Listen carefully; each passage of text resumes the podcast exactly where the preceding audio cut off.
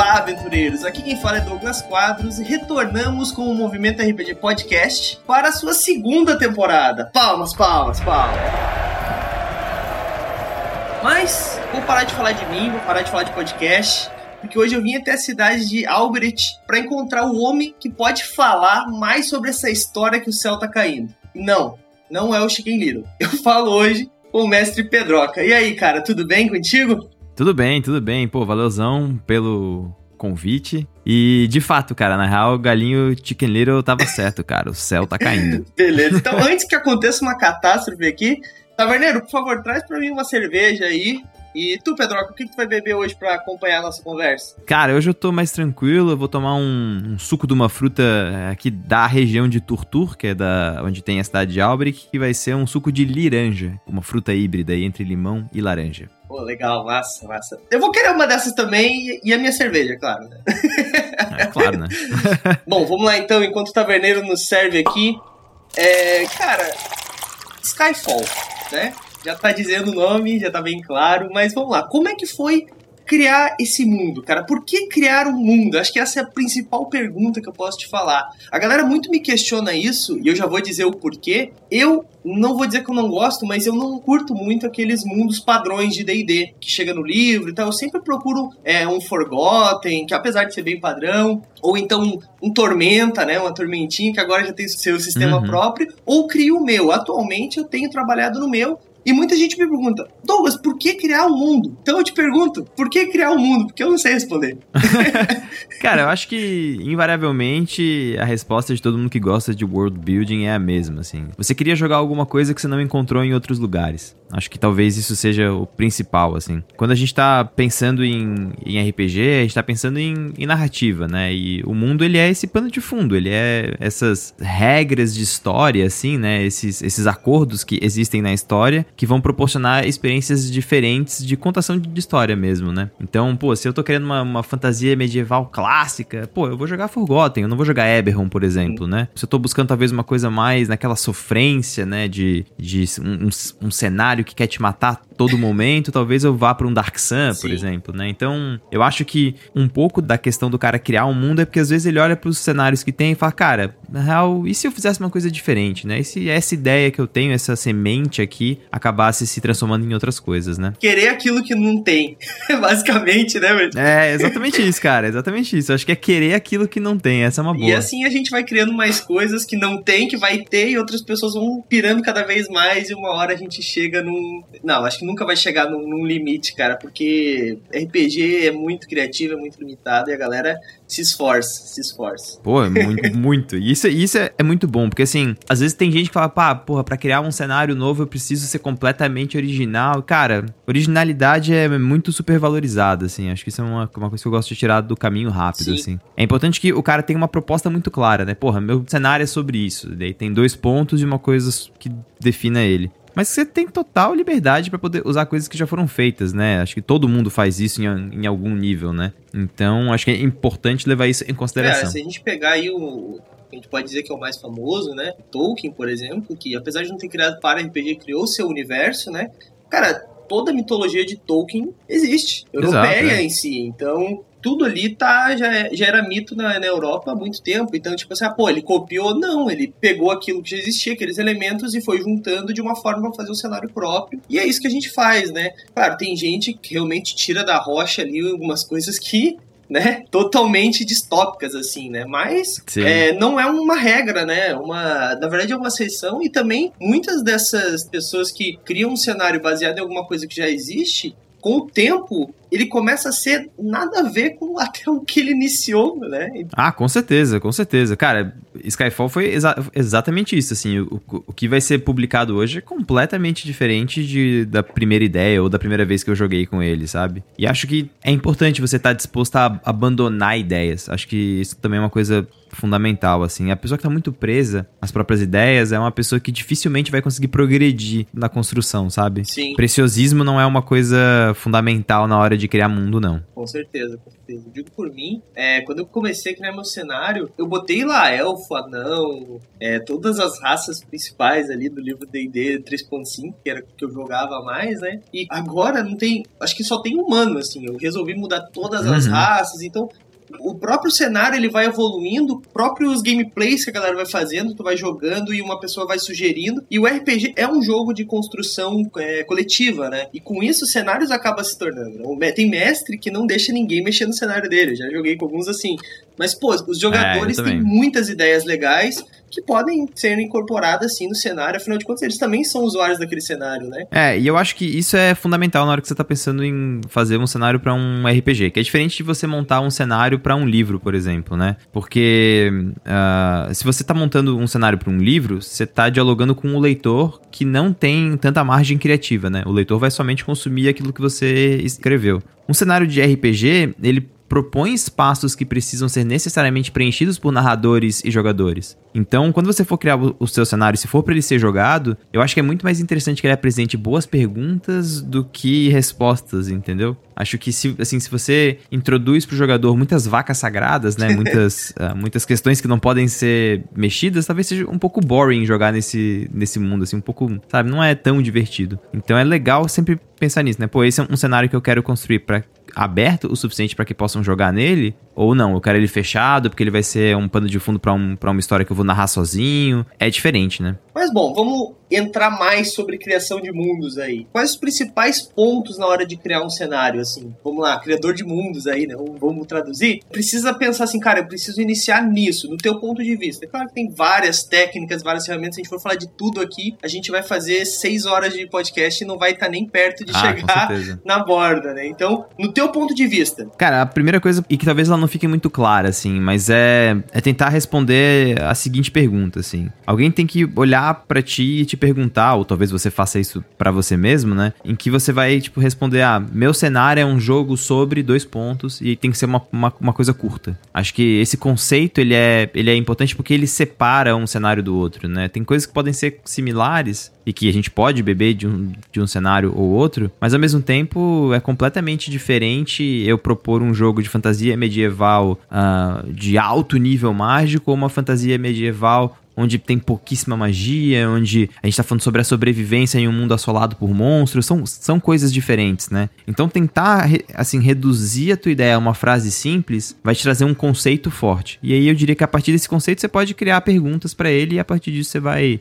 separando e distanciando as coisas e vai criando o mundo a, partir disso, assim. É, é muito ferramenta de designer, né? Tu é designer, Pedro? Não, eu não sou, cara. Eu sou coordenador pedagógico, ah. mas é, é ferramenta de professores, né? A gente chama de design thinking, sim, né? Sim, sim, sim. Eu sou designer. É por isso que eu me identifiquei aqui. é, cara, eu te, tem uma frase que um professor meu falou uma vez que me marcou muito forte, assim, que eu repito isso para os meus alunos, de professores, enfim, que é um, um bom estudante, ele não tem que saber responder perguntas, ele tem que saber fazer ótimas perguntas. Então, mais do que dar respostas, você tem que conseguir se, perguntar mais do que responder, sabe? A gente tá falando de criação de mundos, mas um mestre de RPG isso é importante, né? Nem todo mestre de RPG cria mundos, mas eu acho que essa é uma ferramenta importantíssima para o mestre de RPG, que é saber fazer boas perguntas, deixar seus jogadores sem saber exatamente o que está acontecendo, né? Sem ter certeza das coisas, né? A certeza para um jogador de RPG acho que é muito frustrante, né? Tipo, pô, já sei tudo o enigma e tal, né? Isso é... Ah, com certeza, com certeza.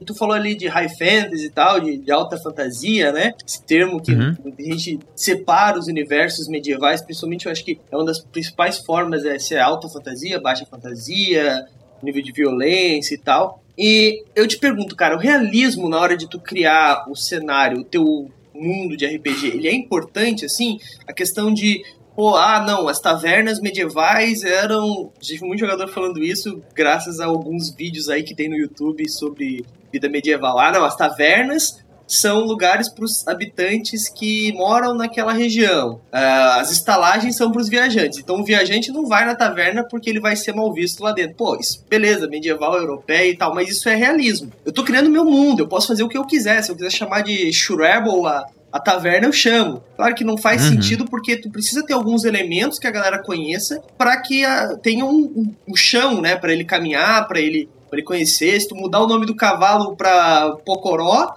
ninguém vai entender porra nenhuma do que tá acontecendo, né? Mas, Sim. no teu ponto de vista, cara, isso é importante, o realismo, assim, é se manter uma linha de realidade? Cara, eu acho que realismo é uma coisa que, se a gente tá jogando do RPG, a gente tá dropando um pouco ele, a gente tá se livrando um pouco dele, assim, né? Uma licença poética que a gente faz da realidade. Por outro lado, eu acredito um pouco de que o cenário precisa ter uma lógica própria, e os jogadores precisam entender para poder operar nessa, nessa lógica própria, né? Então, se por exemplo eu falo que que nesse cenário é, viajantes vão para a taverna, isso é uma coisa que está clara, que está colocada, isso já gera uma impressão para os jogadores, né? Ou pode ser que nesse cenário fala que não, assim, vocês vão jogar com heróis que vêm de terras distantes e que os moradores comuns, né, os aldeões têm medo de vocês porque se vocês estão na cidade significa que uma catástrofe vai acontecer em breve. Pô, então eu estou informando para eles como que a realidade funciona. E eu acho que isso é uma coisa que o cenário precisa fazer bem, ele precisa imprimir nos jogadores realidade o suficiente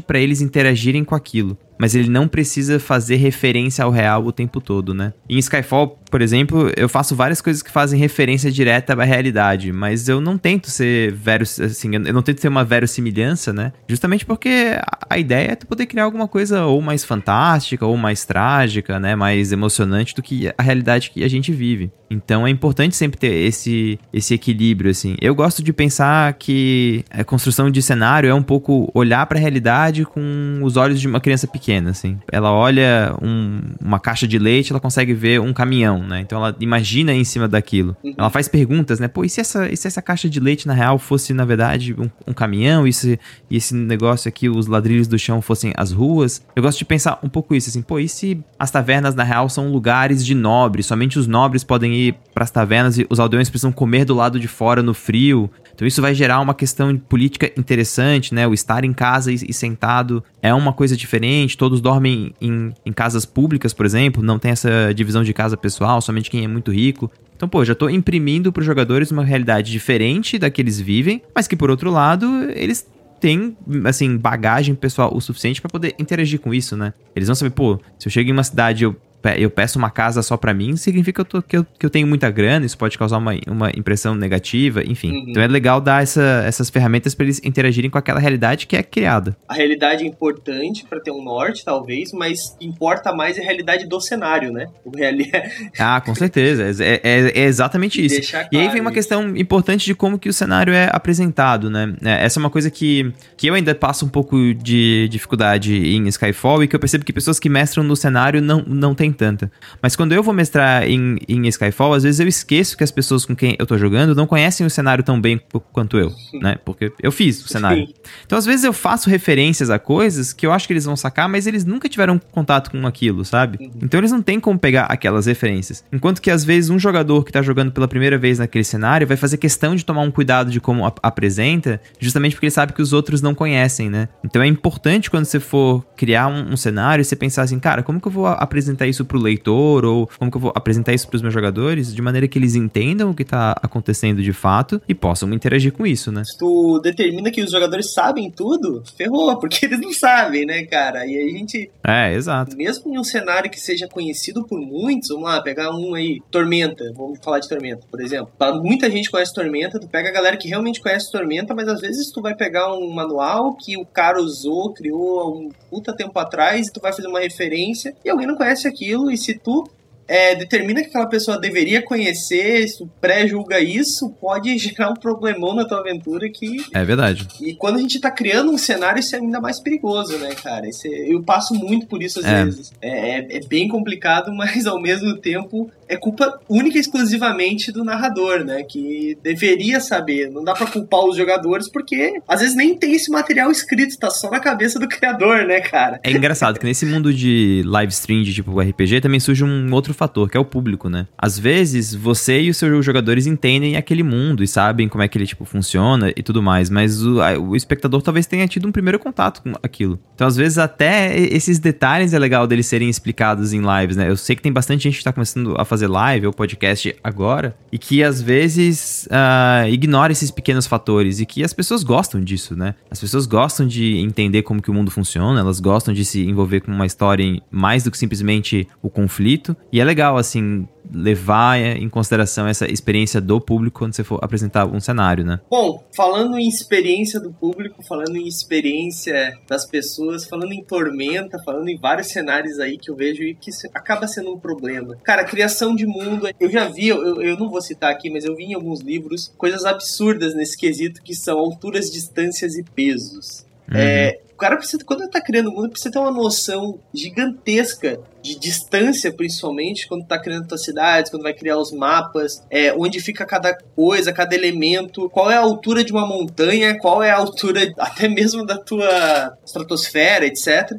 porque eu já vi alguns cenários onde os monstros são maiores do que, tipo, a maior montanha que existiria na Terra hoje em dia, saca? E, pô, como Sim, é que esse bicho vive nesse mundo, saca? Dava para ver ele a quilômetros. E não é citado nada disso. Então, na hora que principalmente estiver criando esses monstros, esses lugares, o mestre precisa ter esse cuidado, o criador de mundos precisa ter esse cuidado, ou tu acha que isso não importa, que o que importa mais é a diversão, é, essas partes com o tempo pode ser lapidadas, afinal de contas a gente vê aí livros que começaram na primeira edição bem simples, até agora estão bem diferentes do que quando começaram, e também acrescentando aí, chamar de quilos, chamar de anos, chamar de metros, até mesmo os meses. Como é que funciona isso na tua criação de mundo, cara? Essas, essas coisas que nós temos no nosso mundo real, levando para esse mundo é, fantasioso, né? Como é que tu faz Sim. no teu caso? Cara, eu. Uh, essa parada de, de tamanho das coisas, e principalmente quando você vai pensar mapa, né? Acho que mapa é uma desgraça para todo mundo que, que cria mundo, assim. Sim.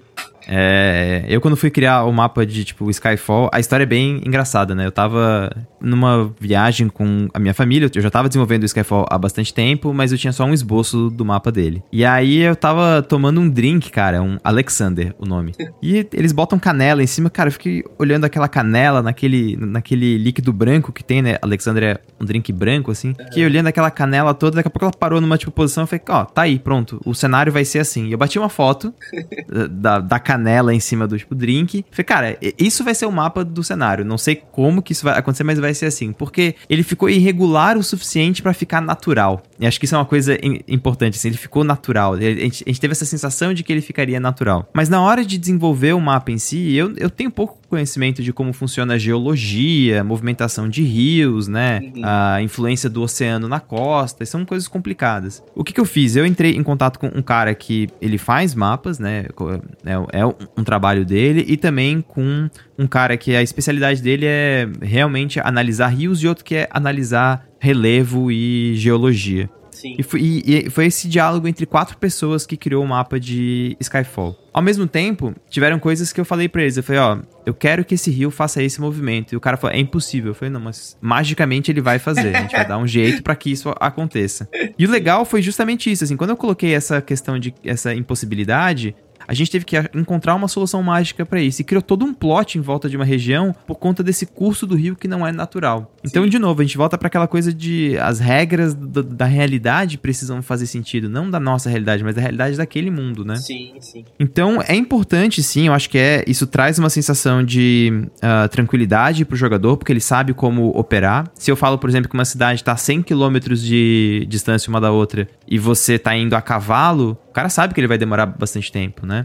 Se eu falo que ela tá a 10 quilômetros, isso é diferente. Por outro lado, tem gente que cria cenário, e eu, e eu, e eu gosto muito disso, em que não tem distâncias. Elas, as distâncias elas são contadas em dias. Sim. As pessoas não têm essa noção de quilômetros, né? É, em, em Skyfall, por exemplo, acho que tem somente um local do livro que eles medem a distância de uma coisa para outra que não seja em dias ou semanas de viagem. Que eu acho que faz sentido, né? Como que aquela realidade conta isso, né? Então, é importante em algum nível pensar também para quem que tu tá falando.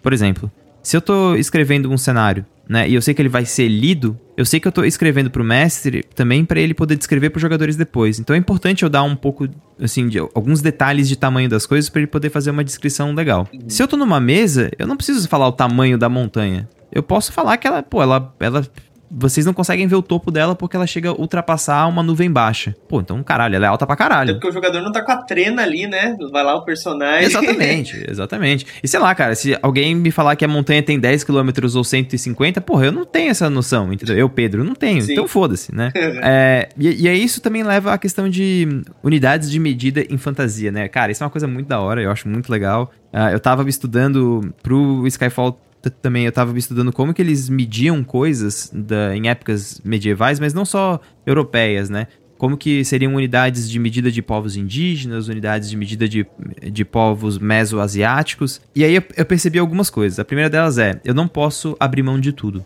porque é difícil para o jogador absorver muita informação nova. Sim. Então eu fiz algumas escolhas, né? Por exemplo, em Skyfall, a gente mantém o sistema métrico. Ele é o sistema que tem. Então é metro, centímetro, é mais fácil para o cara entender. O sistema de peso é por quilograma. É isso aí. Então isso aí eu não, eu não modifiquei. Sim. Mas a passagem de dias, semanas, meses e até ano, eu fiz diferente. É, e tá muito 10, né? relacionado né? ao lore do cenário. Sim. É, e tá muito, assim, muito relacionado à passagem do tempo no cenário. Por exemplo, em Skyfall, o calendário é um calendário lunar, mas são duas luas. Sim. Então, as fases da lua menor determinam qual dia da semana que é. A semana, por exemplo, é chamada é, de uma lua, porque é o tempo que a lua maior demora para poder fazer um ciclo completo. Então, assim, essas, essas, essas relações entre tempo, é, é, eu tento informar para os jogadores porque a presença das duas luas também é importante para algumas mecânicas. Então isso cria uma sensação de familiaridade. Aos poucos a gente vai se acostumando. Um ano é chamado de um anel e não tem 365 dias, tem 240. Então um ano é, é mais curto. Então eu falar que um humano vive 100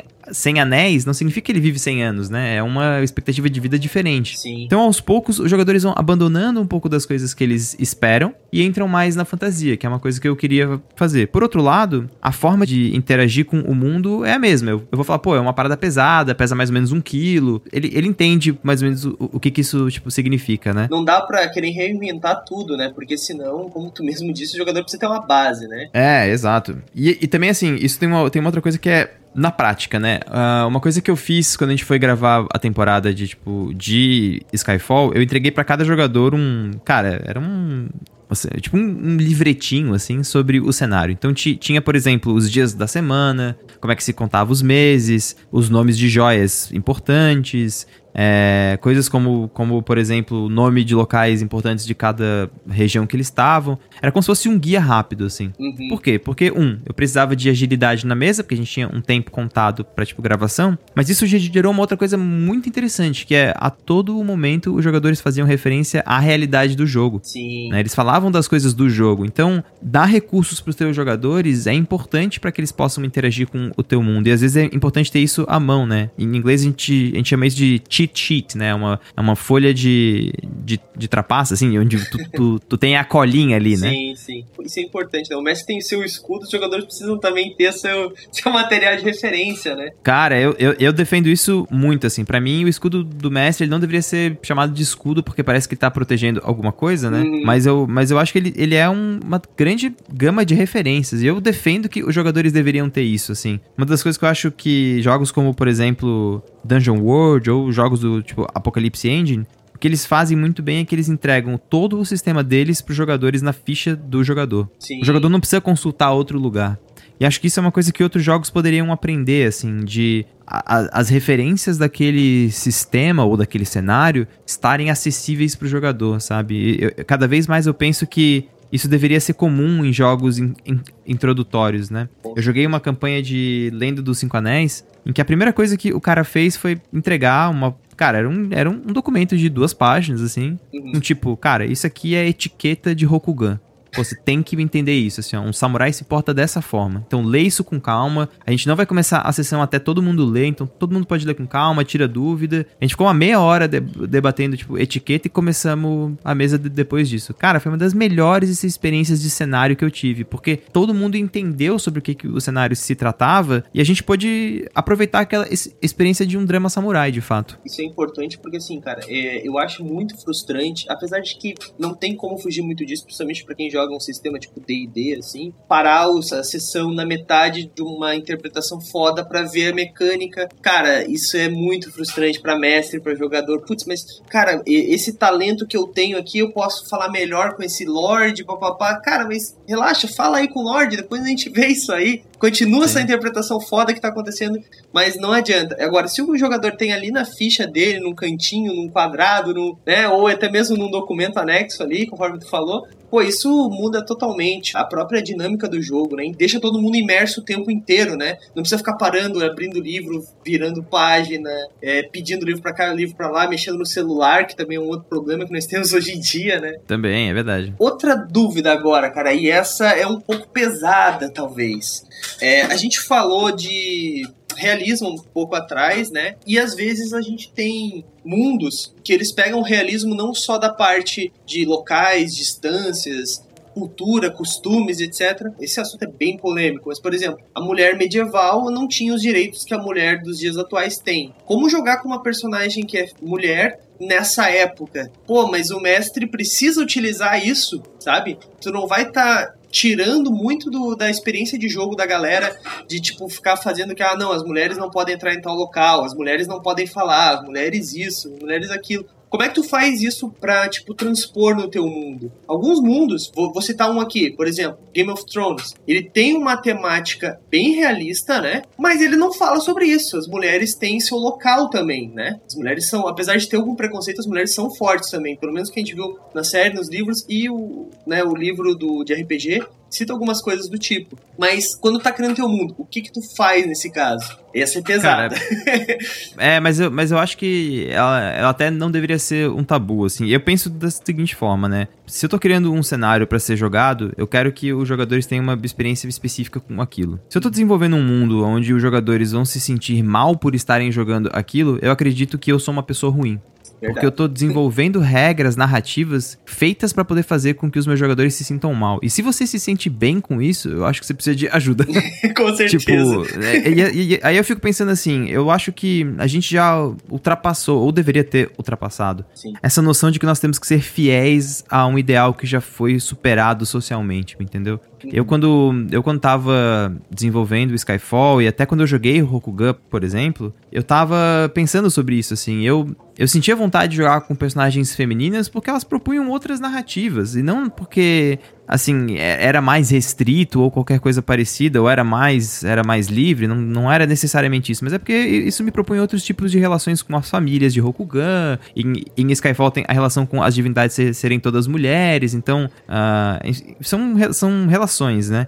Mas em momento algum eu acho que tu restringir a experiência de uma pessoa, seja por seu gênero, por sua uh, por sua assim, cor da pele, pela sua nacionalidade, eu acho que é uma escolha de design inteligente. Pelo contrário, eu acho que do ponto de vista, sendo bem cru, assim, do ponto de vista comercial é péssimo, porque você está restringindo o teu público. Uh, do ponto de vista mecânico é pior ainda, porque você está colocando o jogador em uma experiência restrita onde ele sofre e não onde ele restringe, portanto ele consegue experienciar de maneira mais intensa. E por fim, você está fazendo um, um, desfavor a muitas pessoas, né? Então, eu acho que, esse, que daí vem vem o outro ponto, que é o acordo social com as pessoas da mesa. Sim. Se por um acaso eu estivesse numa mesa em que, o, em que fosse conversado ali entre todos, em que isso fosse uma regra e todos estivessem confortáveis com aquilo, aí tudo bem. Mas aí vem um outro ponto. Eu, eu por exemplo, enquanto homem, nunca colocaria uma regra dessa em uma mesa com mulheres. Eu acho que é injusto da, tipo, minha parte, justamente pela quantidade de privilégio social que eu tenho, né? Assim, infelizmente, mas que eu tenho nessa, tipo, situação, uhum. onde é um jogo de poder desleal, né?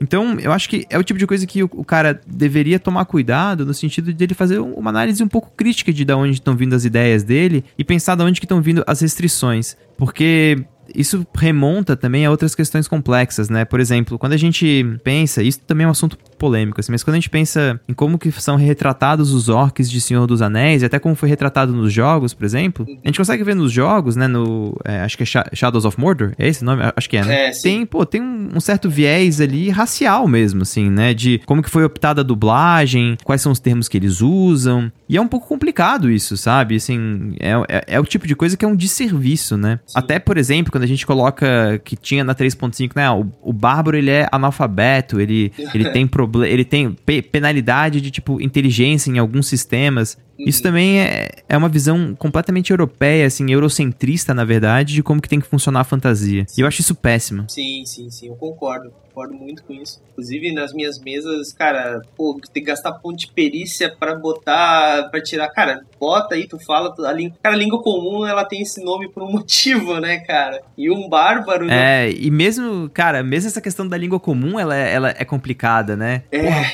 o que, que é a língua comum? Isso foi uma coisa que em Skyfall eu fiquei debatendo muito tempo, assim, e eu percebi que a língua comum deveria ser, na minha concepção, né? Aquela que é a língua do colonizador, né? O cara que colonizou, ele acaba espalhando a língua dele. E a língua comum não, não necessariamente ela é positiva, no Sim. sentido de que muitas pessoas vão evitar falar a língua comum porque isso não diz respeito às culturas delas, né? Então, em Skyfall, por exemplo, a língua que tu fala também não tá relacionada à tua raça, né? Não tem isso em tipo Skyfall, não existe raça, existem legados, né? Você carrega um legado élfico, você carrega um uh, um legado orc, por exemplo. E a língua que tu fala é de acordo com a região que tu cresce. Então, pô, tu pode jogar com um elfo, por exemplo. Você cresceu na tipo, região de tipo Tatsumari, que é uma região fria pra caralho e tal, de onde vivem os orcs. Então você é um elfo que fala orc. Né? Faz mais elfo. sentido, né? Claro. e aí a língua comum, por exemplo, em, em Skyfall é o, é o gnomês, porque os gnomos foram os colonizadores. Então as, as pessoas falam porque é uma língua de comércio.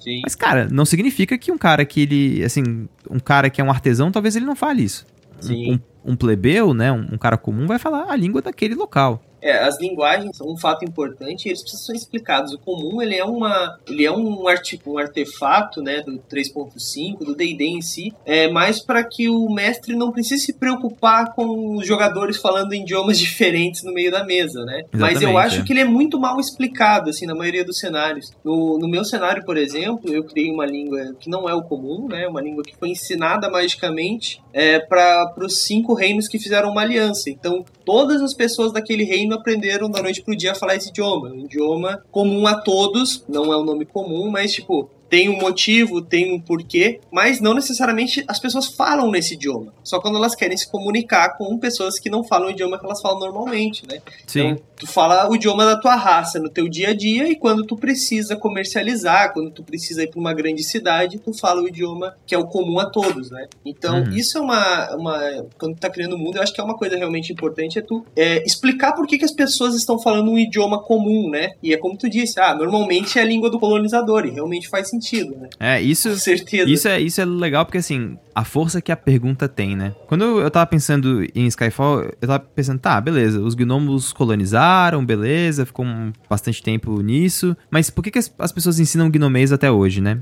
Então, eu pensei que, pô, tem que ter uma função acadêmica também. Então, a universidade maior que existe uh, no cenário de tipo Skyfall é a UAU, que é a Universidade Arcana de Opaf. E ela é uma universidade que ela é regida por gnomos os grandes nomes do comércio que determinam o comércio são gnomos. Então, assim, quando a gente determina que a língua é, é, comum, a gente também determina poder. E aí, quando você começa a fazer perguntas sobre isso, você começa a colocar personagens do mundo. Aí fala, cara, é importante que sejam que pessoas importantes desses locais sejam gnomos, porque faz sentido. Eles, eles têm interesse em manter a língua deles. É um interesse que colonizadores têm, né? Sim. Isso não necessariamente é positivo, mas é assim que pode acontecer. E, de novo, isso cria uma sensação de que aquele cenário faz faz sentido, porque as coisas parecem ter uma certa resposta, né? É, com certeza. É, é uma pergunta que precisa de resposta, porque existe uma resposta.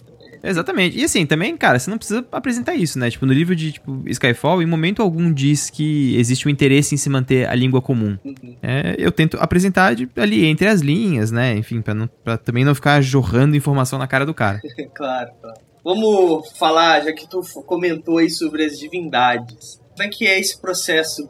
Necessidade de criação de um panteão, Tu acha que é necessário para jogo, principalmente quando a gente trabalha com mágica? Ou tu acha que é uma ferramenta que o mestre pode usar para outros tipos de plots? Porque nós temos clérigos normalmente nos mundos medievais. Como é que tu vê esse sentido de, da criação de um panteão? É necessário ter um panteão grande? É necessário ter todos os domínios? Como é que funciona nesse caso para ti? Isso depende bastante da, da tua proposta de mundo, assim, né? Teve dois cenários que eu criei com mais. Com, assim, que eu fui mais, mais a fundo, né? Que é Skyfall e o Sol da Meia-Noite, que teve até um momento de financiamento para isso e tudo, mas ele tá por enquanto engavetado, mas que lidam com divindades de maneiras bem diferentes, né? Em Skyfall, por exemplo, as divindades elas, elas sofrem, elas têm um papel de um servir como uma forma de explicar o mundo, que essa é uma função que a religião tem, né? Ela, a fé tem muito disso, né? O homem explica as coisas que ele não entende também através da fé, e isso é válido. Eu não tô nem dizendo que não é válido, né? Eu tô, eu tô falando que é completamente válido. Sim. E que isso é importante que exista em um mundo porque as pessoas recorrem a isso, né? Desde sempre na nossa humanidade, os seres humanos recorriam a, a entidades sobrenaturais para poder resolver questões de dia a dia. E é aí que eu acho que tem o principal das divindades. Eu, quando eu leio um cenário, uma das primeiras coisas que eu vejo é como que as divindades são apresentadas e como que isso impacta a vida de um não-herói. Porque no fundo, é isso que importa. Sim. Assim, é, se tem muitos deuses da guerra, dos dragões, dos hipogrifos e não sei o que, mas tem um monte de aldeão, cara, eles estão cagando pra tipo, esses deuses. Eles Sim. querem saber do deus, do, do, deus da colheita, do deus da maré, da pesca, que a vida dele depende disso. E aí vem um pouco de para quem que você está fazendo esses deuses e qual é a função da religião no teu cenário. Em Skyfall, por exemplo, as igrejas não são voltadas em volta de divindades, mas são voltadas em volta de formas de interpretá-las, né? Existe uma fé, por exemplo, né, que é a fé do grande corredor, que é simplesmente uma igreja que acredita que o, o fim chega, chega para todos e que é importante que as pessoas sejam bem cuidadas próximas de sua morte. Então, assim, eles não cultuam a morte, né? Eles também não cultuam a vida. Eles têm uma série de ritos e eles interpretam que as deusas se manifestam de maneiras diferentes, mas sempre apontando para essa morte. Outros cenários, como por exemplo Tormenta, colocam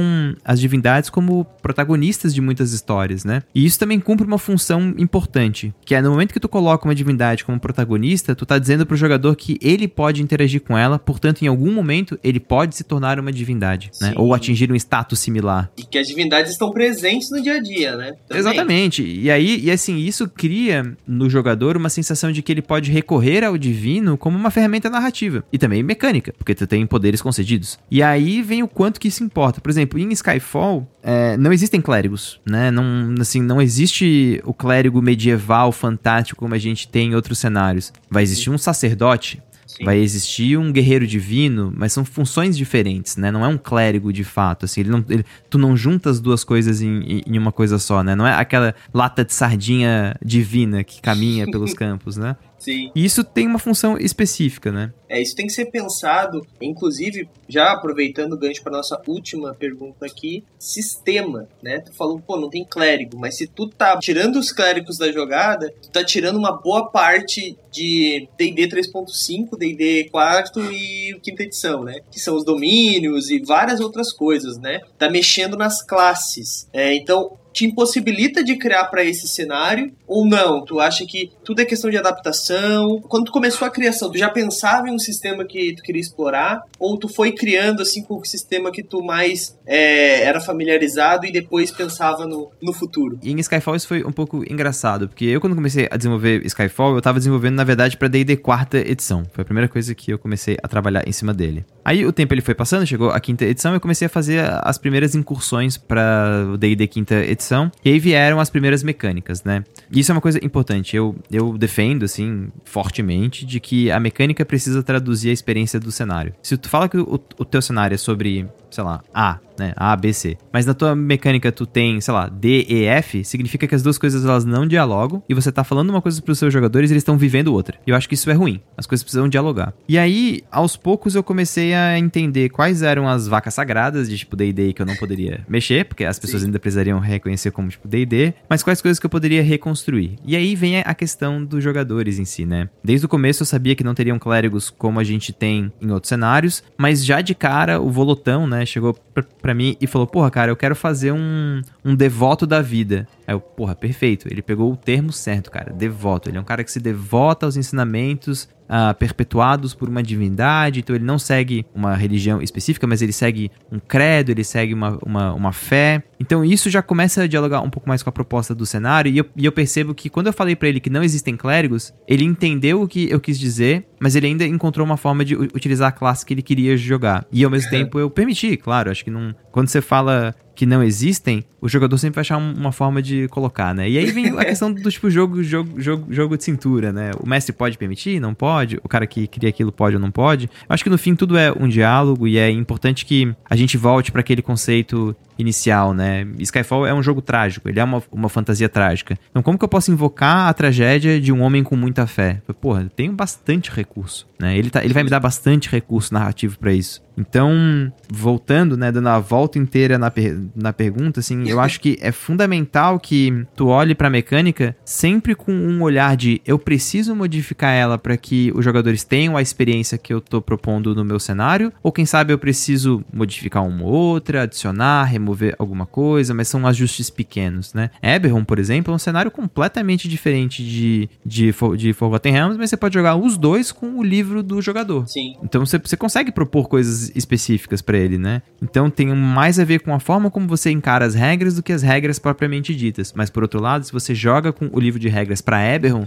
porra, você percebe que a experiência é mais concreta. Você tem que tirar menos coisa do seu bolso e o livro te dá mais coisa, sabe? Essa cerveja aqui tá, tá meio pesada. Acho que eu vou tomar outro suco desse aqui que tá mais leve. Eu te falei, cara, a cerveja dos pequeninos do planeta de Valch é trevosa, cara. É trevosa, é forte, cara. Bom, eu vou ler agora os pergaminhos aqui. Taverneiro, traz outro suco pra mim. É toranja o nome? Liranja. Nossa, liranja. Vou querer mais um suco de liranja aqui. Gostosinho essa fruta, cara. Bom, né, cara? Bom. Tem um, pô, tem um, um docinho de fundo, assim, tu sente aquele docinho, mas tem também aquele, aquele rebate ácido do limão. É, é bom, cara. É bom. É, e o que, que tu vai beber aí pra me acompanhar agora na, nessas leituras de pergaminhos aqui, da galera com dúvidas sobre criação de cenário? Cara, eu vou tomar um fermentado de leite de alpaca. Essa, essa é uma coisa boa, uma coisa que fazem também em Valsh. Pô, você falou cerveja, eu lembrei deles, acho que fermentado de leite de alpaca é uma boa.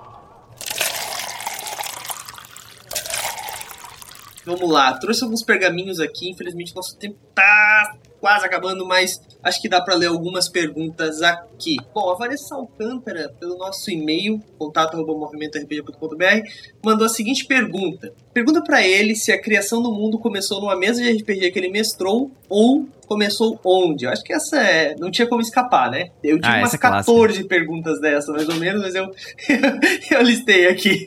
Vamos lá. Cara, é, é, veio, veio de uma mesa a ideia mas ela foi, foi, um trabalho externo. Eu joguei uma mesa como tipo jogador mesmo, em que o cara trouxe um pouco de, de personagens de tragédia grega, assim.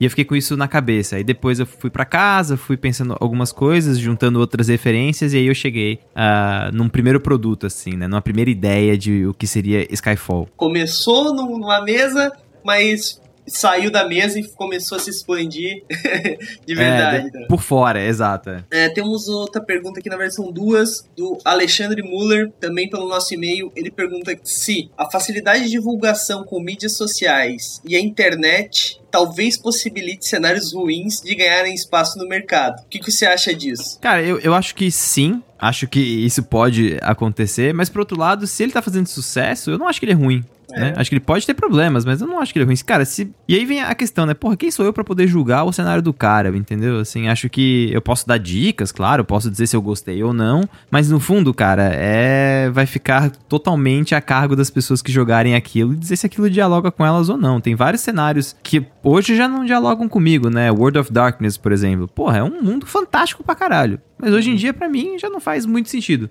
Significa que ele é ruim? Acho que não. Acho que não. Ele é bom, mas não é para mim, né? É, eu acho que muito de público, né? E as mídias sociais, a internet, elas ajudam a alavancar, mas ao mesmo tempo elas destroem. Se o negócio for realmente ruim, não vai ficar muito tempo, né? Não vai, não vai ganhar tanto destaque. É, não, não. Cara, ainda mais hoje em dia que tem bastante gente produzindo muita coisa diferente. A outra pergunta dele é, foi: é, será que o cenário clássico como Forgotten Realms teria espaço numa época onde tantos novos sistemas e jogos surgem por essa mesma facilidade? De, ah, é, cara, para mim, assim, isso é para mim. Desculpa, você falou o nome da pessoa que fez a pergunta? Eu Alexandre, cortei, Alexandre Muller. Alexandre, Alexandre. Alexandre, eu acho que já deveria ter morrido. ah, eu, cara, eu sou, eu, sou, eu, sou, eu sou meio chato com isso, assim. Acho que tem coisas que já tiveram a sua vez, acho legal aparecer coisa nova, sabe? Mas quando eu abro um, um cenário, eu começo a ler e falo, cara, isso é igual Forgotten Realms, eu falo, cara, já tem Forgotten Realms, por que eu vou querer jogar com isso, entendeu? E aí eu venho para um outro tipo de outro tipo de produto, que é um produto que eu consumo muito e que eu gosto pra caralho, que é fanzine, né? Tipo, que são as, as revistas online feitas por fãs e que expandem pequenas ideias de cenário para pequenas coisas. Tipo, pô, eu não preciso criar um cenário gigantesco sobre piratas e costa, que já tem vários desses, mas eu vou criar aqui uma cidade e vou dar um plot para ela que você pode colocar em outros cenários. Eu, porra, isso é muito mais legal, sabe? Aí, pô, eu posso jogar isso em Forgotten Realms, mas eu posso botar uma cara de piratesca nele, né? Sou jogador de GURPS, então não posso falar muito, porque qualquer coisa que eu quero jogar diferente, eu jogo em GURPS. Ah, é verdade. é, é, essa é a vantagem. Eu fazia isso com 3DT, cara. Pô, legal, legal, legal também.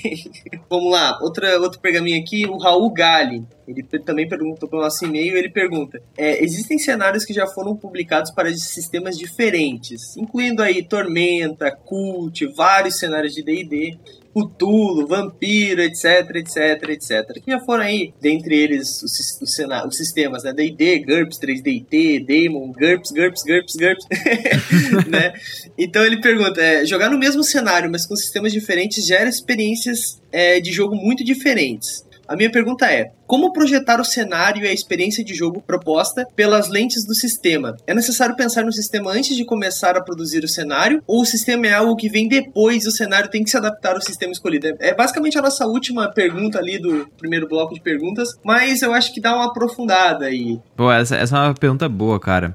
Assim, eu sinto coisas diferentes. A primeira delas é: você está fazendo isso para ser publicado com um sistema em mente? Essa é a primeira coisa. Por exemplo, se eu for fazer uma publicação de um cenário para D&D quinta edição, e eu já sei disso, eu sei que o que eu vou fazer de cenário está restrito em algum nível para o que é apresentado no livro do jogador. Porque é um pouco difícil, isso é uma coisa complicada, né? E que eu tô tendo esse processo também com, com Tormenta 20. Se eu chego para um jogador e falo, cara, isso aqui é um cenário que expande o teu livro do jogador. Aí o cara, pô, massa, mas você não vai poder usar metade dele. Eu tô dizendo que metade de um produto que ele, que ele comprou, ele tem que, que jogar fora para comprar o meu produto. Ou seja, o meu produto fica muito mais caro. Sim. Então eu acho, né, isso, isso é uma coisa que, por exemplo, com a, a primeira versão de, tipo, Skyfall, que foi a versão que foi pra série mesmo, eu falava, cara, você vai jogar com as regras de D&D, mas você não precisa comprar o livro. Você pode jogar com o SRD, né, com o System Reference Document, ele é de graça, né? Uhum. É um documento de graça que você pode pegar e jogar com essas regras no meu cenário. Agora, se eu fosse fazer isso para uma publicação comercial, eu não poderia fazer isso, né?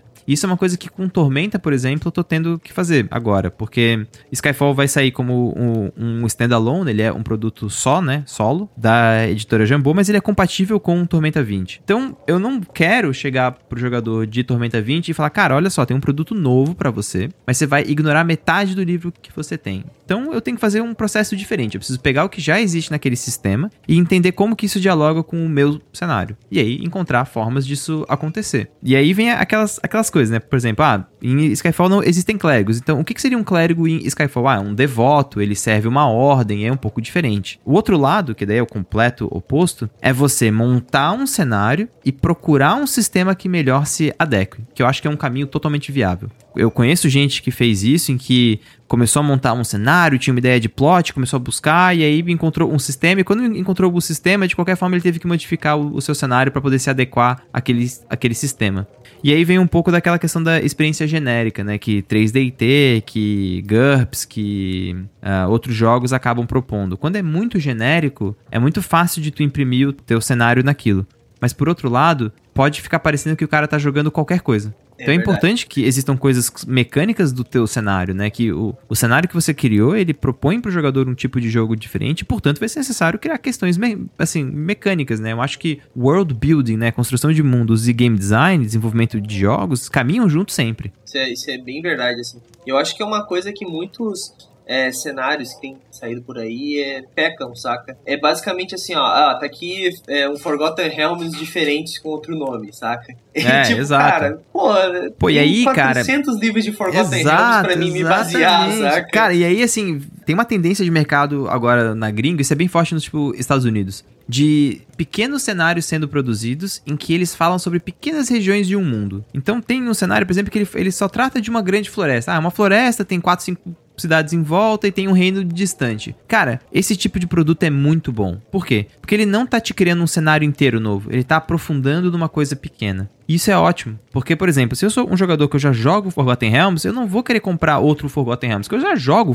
Forgotten Realms. Mas, porra, esse produto ele tá me dando talvez um local que eu possa adicionar ao meu Forgotten Realms. Isso é massa, vai me trazer novas raças, novas classes, pô, tem novos, novas magias, tem monstros novos e pronto, tu tem um livro de 400 páginas e é e não é um cenário inteiro, entendeu? Esse é um tipo de produto que no Brasil eu gostaria de, de ver mais, sabe? São pequenos cenários, são micro cenários de pequenas regiões em que são mais flexíveis flexíveis e maleáveis pro jogador colocar onde ele quer. É quase uma expansão não oficial do. Mas, cara, é, RPG é, é isso. isso. RPG, tu tá jogando num mundo, de repente tu tá, sei lá, no mundo de ninjas do Naruto, daqui a pouco aparece um robô gigante, tá ligado? É, e, e, e, beleza, e você precisa começar a interagir com isso, né? Exatamente, exatamente. Bom, nosso tempo aqui infelizmente está acabando, não vou conseguir ler todas as perguntas que eu tinha aqui, mas o Pedroca volta com certeza aí, ainda mais agora que a gente descobriu que mora na mesma cidade. Pô, é verdade. Né? Quase vizinhos. Pô, é, mas então vamos pro nosso encerramento. Agora, então, para encerrar, enquanto eu mato aqui o meu suco, esse espaço é teu, cara. Pode falar aí onde a galera pode te encontrar, onde te encontrar, como te encontrar, todas as suas lives, onde está o teu livro para vender, onde vai estar o seu livro para vender. Cara, primeiro, uh, todas as redes sociais elas são a mesma, barra Mestre Pedroca, o Kyle é mudo. Ah, então você pode falar comigo no Instagram, Twitter, na Twitch, né? E onde, mas eu respondo mais rápido no Twitter mesmo. Manda tipo DM que eu respondo mais rápido por lá. Eu faço lives toda segunda, quarta e quinta. Uh, eu faço em twitch.tv barra. E basicamente eu, cara, faço mesas de RPG. A gente tá com uma mesa bem legal chamada Mares de Sal e Sangue, que começou lá no Azecos alguns anos atrás e agora tá no meu canal. E estamos também com heróis de, de Baldur's Gate, Skyfall, né? Então tem a mesa de tipo Skyfall. E o canal no, no YouTube que eu dou dicas aí uh, ah, para narração e coloco algumas reflexões e podcast. Também tem um podcast, você pode procurar por Mestre Pedroca, que tá no seu agregador de podcast também. Uh, além disso, então, né, tem aí a outra paradinha. Se você quer dicas específicas para RPG, tem o canal Formação Fireball. Eu e o Roxo a gente faz vídeos semanais. Agora, em tempos de Covid, tá bem mais complicado, claro. Mas a gente faz vídeo semanal aí, o Basic Attack ensinando coisas básicas do jogo, explorando classes, raças, enfim. E também lá você encontra a série Skyfall RPG, foi uma, foi uma série presencial que a gente gravou, né? De RPG presencial, de 10 episódios de 3 horas, em que a gente jogou uma, uma campanha nesse mundo de Skyfall, que foi resultado de um financiamento coletivo, né? Em breve aí, a gente vai estar tá iniciando o financiamento coletivo da segunda temporada e é muito importante para o cenário isso porque a proposta do cenário também ele é ser desenvolvido em universos diferentes e o universo que a gente joga na, nessa campanha ele tem recompensas específicas, né, que só, só são daquele desse, desses financiamentos e que tem coisas que depois não tem como chorar, não tem onde ser vendido, é coisa é, é, de financiamento coletivo, é isso aí.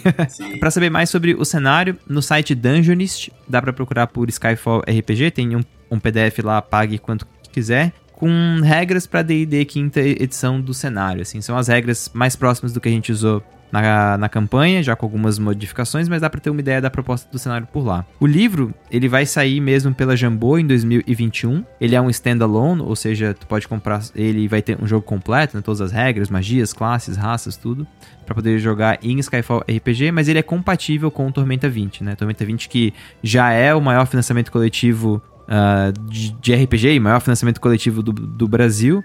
E com isso, traz também uma série de possibilidades para o cenário de Skyfall e vice-versa, né? Skyfall também traz para Tormenta 20. Então acompanhem o site da Jambô, é, sigam no tipo, Twitter, que vai ter novidades em breve para lá também. Beleza, acho que tá dados os recados aí, eu, eu, vejo a hora de sair esse livro. Ah, velho, eu tô, eu tô, eu tô ansioso, cara, tá? Tem, muito, tem muita coisa legal e tem muita coisa que eu gostaria que tivesse em outros livros que eu botei lá, então também fico contente por isso. Então é isso aí, a gente vai encerrando a nossa conversa por aqui. Eu agradeço você que ouviu até aqui, agradeço a sua participação aí do Pedroca por ter disponibilizado esse tempo aí para falar comigo.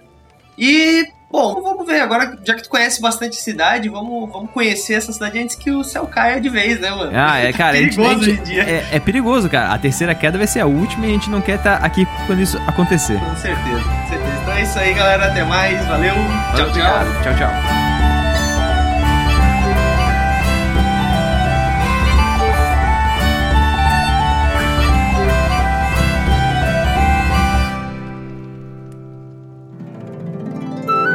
Mais um produto com a edição Senhor A.